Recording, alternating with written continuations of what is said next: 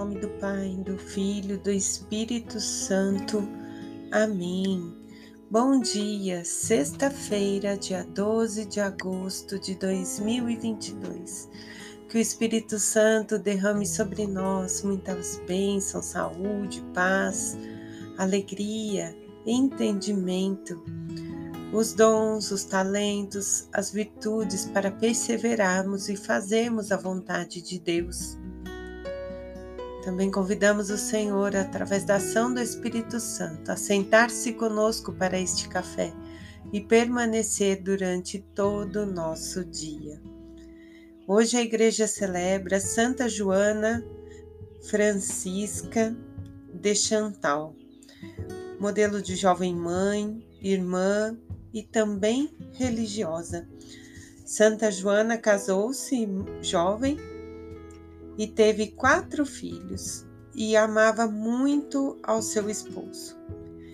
E ele foi vítima de um tiro durante uma caça e, pela graça de Deus, ela conseguiu perdoar as pessoas, educou seus filhos na fé, foi uma santa viúva.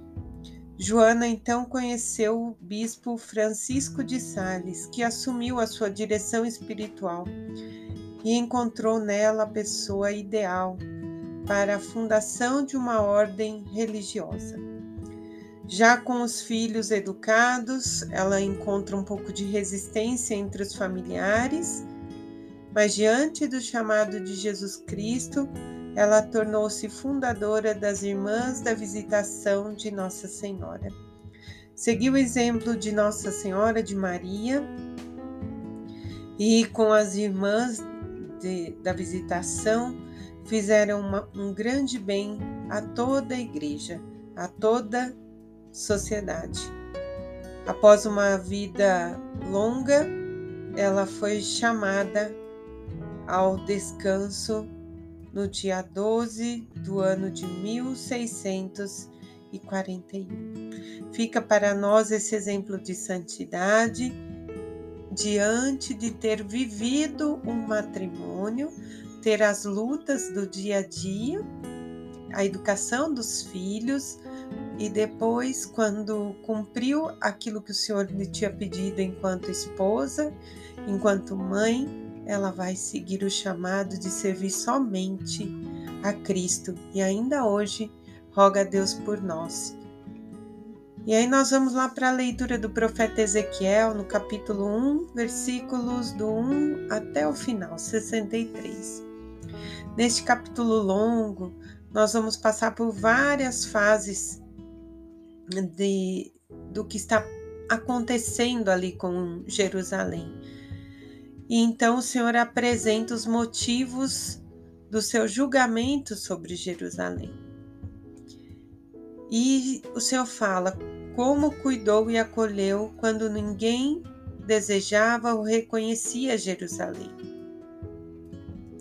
Foi alvo do grande amor, né? Jerusalém foi alvo desse grande amor de Deus e mesmo assim o rejeitou.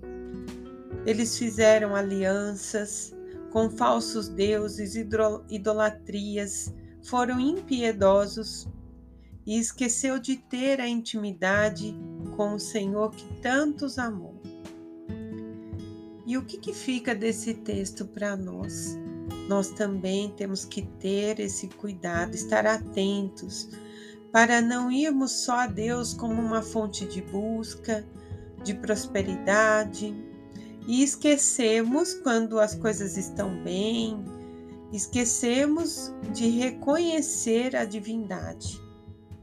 Essa divindade que nos restaura dia a dia, que nos santifica, que nos fortalece, que mostra o quanto Deus nos ama, porque nós somos cuidados pelo seu amor.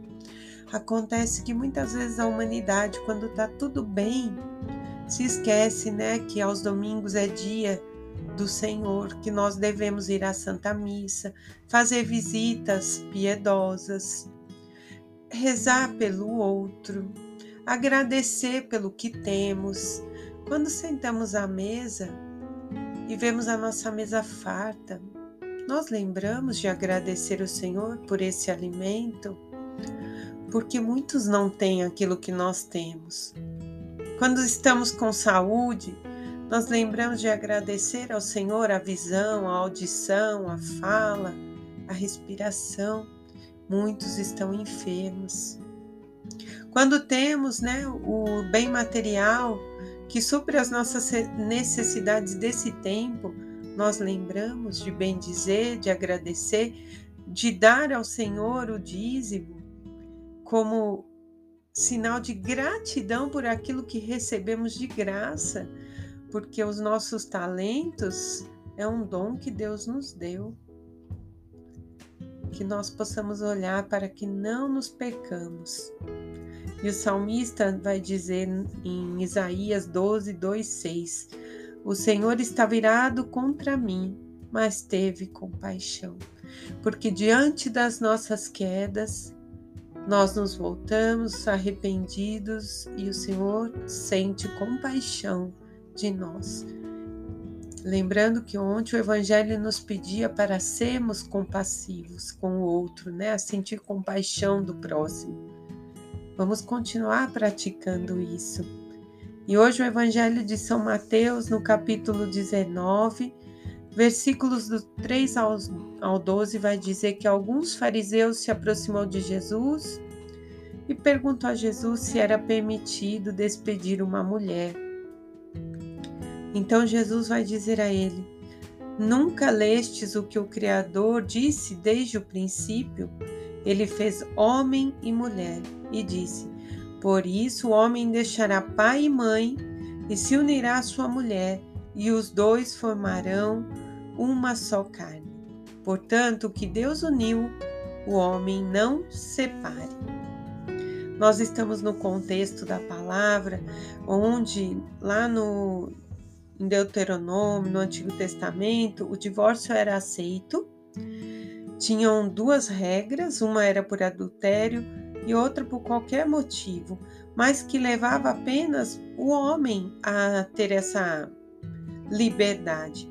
A mulher ela era jogada à margem da sociedade, né? E retornava à casa paterna se a família aceitasse ou caía na rua.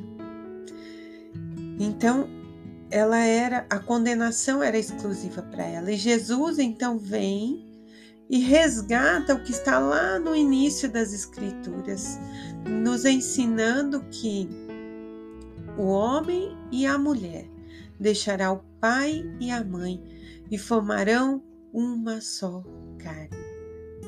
A importância de quando fazemos um verdadeiro juramento.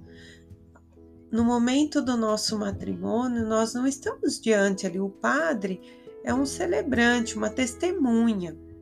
Mas nós estamos diante do altar do Senhor. Nosso juramento é feito para a Trindade Santa. E daí nós nos tornamos um só. Não somos mais dois. E Cristo vive em nós. Nesse processo que o matrimônio nos traz de santificação, aprendemos a amar o próximo como a nós mesmos, a doar, a fazer o bem. E lembrando sempre que é uma decisão diária de ambos e que eu sou feliz. Não é o outro que tem que me fazer. Nessa aliança, um se completa no outro e o diferente, aquilo que me faz é, pensar que o outro tem diferente de mim é a parte que vai me santificando, que eu vou amando o outro pelo seu diferente. Nós não somos iguais, viemos de culturas diferentes, mas nos tornamos um pelo amor e pelo juramento, pela decisão de vivermos em Cristo como um só, um sendo complemento do outro. Que possamos nessa união ir nos santificando a exemplo de Santa Joana e nos entregar plenamente à vontade do Pai. Um ótimo final de semana. Em nome do Pai, do Filho, do Espírito Santo. Amém.